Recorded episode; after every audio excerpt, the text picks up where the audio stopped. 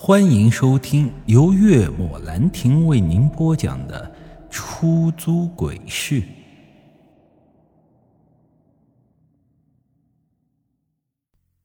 既然知道了黄泉路一七四号的地址啊，那我就可以直接去找于海了。不过，我觉得远远没有这么简单，这其中啊必定有蹊跷，似乎跟我倒是有些关联。因为我总觉得，这于海家书房里出现的那张纸条是留给我的。这黄泉路一七四号，那里头究竟有什么东西呢？我又点了一根烟，继续的陷入了沉思。可想了半天，也没有一个能够得出的答案。看了一下时间，现在是下午三点。距离天黑还早，所以啊，我决定再出去跑几趟车。让我万万没想到的是，刚坐上车，我就发现了后座上出现了一张纸条，上面写着：“来玩一个有趣的游戏好吗？这是一份来自陌生小女孩的委托，她想知道这个世界上到底有没有鬼。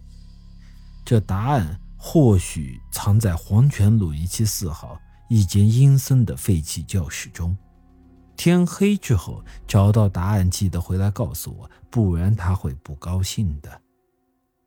当看到纸条上的内容后，我心头一震啊，果然，这两张纸条是有所关联的，同样都是黄泉路一七四号，也就是说啊。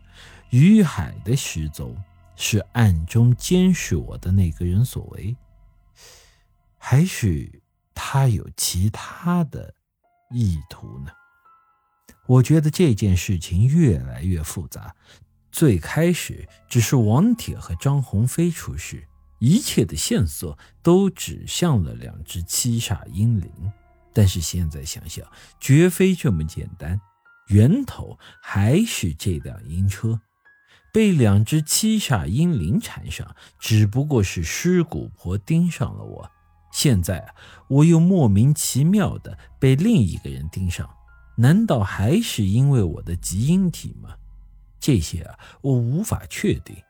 既然纸条出现，那我就必须照着上面的内容去完成，否则永远都无法弄清楚这到底是怎么回事。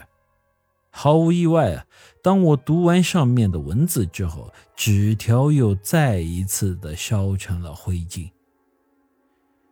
带着沉重的心情啊，我还是出车去了。